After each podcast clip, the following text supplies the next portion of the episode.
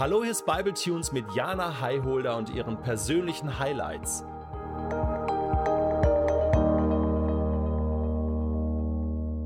Bist du vertraut mit dem Thema Neid? Kennst du das? Du betrachtest das Leben eines anderen Menschen und auf einmal bekommst du so ein komisches Gefühl. Vielleicht denkst du, warum liege ich nicht auch gerade am Strand? Oder warum habe ich nicht auch so eine gut laufende Beziehung? Oder warum habe ich nicht auch so einen durchtrainierten Körper? Neid. Was ist das eigentlich? Wenn ich neidisch bin, möchte ich etwas haben, was der andere hat und ich nicht habe. Oder etwas sein, was der andere ist und ich nicht bin. Und dieses negative Gefühl, ich glaube, wir sind uns alle einig, dass es negativ ist, dass sich bei solchen Gedanken und Wünschen einschleicht, das betrifft zwei Ebenen. Einerseits geht es um mich als Person. Ich bin unzufrieden mit mir selbst. Andererseits geht es um den anderen. Ich bin neidisch auf diesen anderen und habe ihm oder auch ihr gegenüber ein ungutes Gefühl. Insofern sind bei Neid immer mindestens zwei Menschen betroffen. Der andere und ich. In meinem Fall könnte das beispielsweise so aussehen. Ich treffe in meinem Studium auf jemanden, von dem ich denke, dass ihm das Lernen so viel leichter fällt als mir. Diese Person liest einen Text einmal und hat ihn sofort verstanden. Ich aber muss ihn zehnmal lesen und am Ende kann ich mich trotzdem nicht mehr hundertprozentig an das Gelesene erinnern. Was bleibt, ist ein schlechtes Gefühl und der Gedanke, Mensch, Jana, bist du eigentlich völlig auf den Kopf gefallen? Das ist eine blöde Situation für uns beide. Denn diese Person kann ja nichts dafür, dass sie den Text nur einmal lesen muss. Ich wiederum kann nichts dafür, dass ich ihn zehnmal lesen muss. Neid ist etwas ziemlich Giftiges, weil er uns lähmt, zu handeln. Und hier geht es nicht mal um die Dosis, die das Gift macht. Manche Menschen leben so nach dem Motto, ein bisschen Neid ist gut, weil es anspornt. Ich sehe das anders. Ich unterscheide ganz klar zwischen, ich bin neidisch auf eine Person und eine Person spornt mich an, mehr an mir zu arbeiten, um besser zu werden. Wenn wir uns mal überlegen, worauf wir neidisch sind, kristallisieren sich zwei große Gruppen heraus. Das erste sind Dinge oder Eigenschaften, für die eine andere Person hart gearbeitet hat.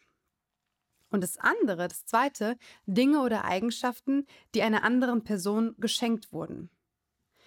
Für etwas arbeiten, uns etwas erarbeiten können wir alle. Wenn ich mir jemandem im Fitnessstudio angucke, der eine durchtrainierte Figur hat, dann sollte mir bewusst sein, dass derjenige vielleicht schon seit Jahren fünfmal die Woche im Fitnessstudio trainiert. Niemand hindert mich daran, es genauso zu machen. Ein Beispiel von mir. Ich habe in den Ferien in der Schulzeit Praktika gemacht. Und das auch mal an ganz coolen Orten. Manche Leute haben dann gesagt, wie hat Jana denn schon wieder diesen Praktikumsplatz bekommen? Mir kam dann folgender Gedanke. Hinter dieser einen Zusage, die ihr gerade seht, stecken 100 Bewerbungen. Von 90 habe ich keine Antwort bekommen, neun haben mir abgesagt und hier bin ich jetzt. Vieles von dem, auf das wir neidisch sind, können wir uns folglich selbst erarbeiten. Wir können selbst danach fragen, uns selbst auf den Weg machen. Aber wenn wir das verpasst haben, aus welchen Gründen auch immer, sei das Faulheit oder sei das ja kein Zutrauen in sich selbst, dann dürfen wir darüber dann nicht kritisch sein oder verärgert sein, wenn ein anderer sich auf den Weg gemacht hat und angekommen ist. Doch daneben gibt es ja auch die Dinge oder Eigenschaften, die eine Person hat, ohne dass sie dafür etwas leisten musste. Vielleicht ist sie in eine tolle Familie hineingeboren worden und hat gute Gene, sodass sie schnell Muskeln bekommt oder immer schlank ist. Wie oft war ich schon neidisch auf Leute, die essen konnten, was sie wollten und nicht dick wurden? Ich empfand darüber regelrecht Unmut und ich dachte, wie kann das sein, dass ich gefühlt schon vom Schokolade angucken zunehme? Wenn wir nach diesen Dingen streben, werden wir unglücklich. Wir können nicht mit harter Arbeit unsere Gene verändern oder die Familie wechseln. Mit jedem Versuch werden wir nur noch unzufriedener mit uns selbst. Letztlich lähmen uns beide oben genannte Gruppen. Sie halten uns davon ab, der zu sein, der wir sind und das zu schätzen, was wir haben. Neid baut darauf auf, dass wir den Blick von uns wegnehmen und ihn auf die anderen richten. Und so leben wir in einem andauernden Defizit, immer in einem Das bin ich nicht und das habe ich nicht. Wenn wir ständig nur auf die Dinge gucken, die wir nicht haben, aber bei den anderen sehen und gleichzeitig denken, diese Dinge sind doch da, warum denn nicht bei mir, dann leben wir mit dem konstanten Gefühl, dass uns etwas fehlt.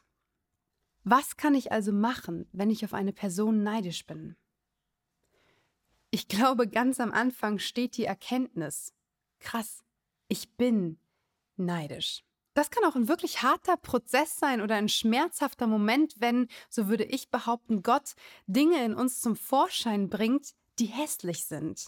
Neid ist hässlich, Eifersucht ist hässlich, Wut ist manchmal berechtigt, aber in einem konstanten Empfinden auch hässlich. Und wenn Gott dann sowas aufzeigt, unser Herz so offenbart, dann ist es an uns, das einzugestehen. Und ich glaube, mit dieser Erkenntnis kann man dann auch darüber hinauskommen und etwas verändern. Das Eingestehen von Neid entlastet die Person, auf die ich neidisch bin. Denn dieser hat ja per se nichts Schlechtes getan. Und vielleicht befreit das dann auch schon von, von Eifersucht, von Missmut und es, es rückt die Dinge wieder in eine Perspektive. Im zweiten Schritt richte ich den Blick auf mich, weg von dem anderen und überlege mir ganz konkret, welche Dinge ich habe und welche Eigenschaften mich ausmachen. Und wenn du das selbst mal bei dir ausprobierst, dann zähl doch mal alles auf, wofür du dankbar sein kannst, was du wertschätzt, was du vielleicht noch ausbauen möchtest. Wenn ich das mache, dann stelle ich meistens fest, dass das unglaublich tolle und wertvolle Dinge und Eigenschaften sind, auf die sogar andere neidisch sein könnten, wenn sie mich ansehen. Und dann stelle ich fest, ich möchte nicht, dass andere auf meine Augenfarbe neidisch sind, denn sie wurde mir geschenkt. Oder ich möchte nicht, dass andere auf meinen Studienplatz neidisch sind, denn ich habe ihn mir erarbeitet. Wenn ich merke, dass andere mir gegenüber Neid empfinden, hinterlässt das auch bei mir ein schlechtes Gefühl. Vielleicht ist es dir auch schon mal so ergangen und du hast festgestellt, dass du Dinge oder Eigenschaften besitzt, auf die andere neidisch sind. Und ich bin mir sicher, das war auch für dich kein schönes Gefühl. Es geht in all dem um ein dankbares Herz, das anerkennt, was mir gegeben wurde, das anerkennt, was dir gegeben wurde. Wie gehen wir damit um, wenn nicht wir diejenigen sind, die neidisch auf andere sind, sondern andere auf uns? Und vielleicht äußern sie ihren Neid sogar als Kritik. Das habe ich schon so oft erlebt, dass ich kritisiert wurde und mich gefragt habe, so, ist das jetzt ein, ein richtiger Punkt? Ist das, ist das wahr? Und wenn ich dann dahinter blicke, stelle ich fest, nein, das kommt aus einem neidischen, aus einem verletzten, aus einem wütenden, aus einem mangelempfindenden Herzen. Vielleicht hast du das auch schon mal gemacht, Kritik geäußert und die Motivation dahinter, der Ursprung dieser Kritik war Neid. Es gilt zu hinterfragen, aus welchem Grund kritisieren uns diese Menschen, aus welchem Grund kritisieren wir. Wollen wir helfen, besser zu werden? Ein Ansporn sein? Oder kommt diese Kritik aus einer neidischen Herzenshaltung heraus? Schlussendlich schließt sich wieder der Kreis. Neid tut uns nicht gut egal ob wir ihn gegenüber anderen empfinden oder andere uns gegenüber. Denn diese Personen, die neidisch auf uns sind, haben ihren Blick auf uns gerichtet. Heilsam wäre es aber, sie würden den Blick auf sich selbst richten und schauen, was sie selbst haben und geben können. Fakt ist, du wirst immer Leute finden, die schlechter sind als du. Aber du wirst doch immer welche finden, die besser sind. Vergleichen muss unzufrieden machen, in beide Richtungen. Kurzfristig fühlst du dich vielleicht gut, wenn du feststellst, dass du in einem Vergleich besser abschneidest als der andere. Aber dreh dich nur mal um 180 Grad herum. Du wirst sehen, dass es bis in alle Ewigkeiten immer Menschen geben wird, die dir voraus sind. Ich möchte dich und ich möchte auch mich ermutigen, vom Neid loszulassen und zu lernen, uns ehrlich und von ganzem Herzen mit jemand anderem zu freuen und in gleicher Weise zu erwarten, dass sich andere mit uns freuen. Wenn wir das erleben, verdoppelt sich die Freude. Und im Gegensatz zum Neid tut uns das wirklich gut.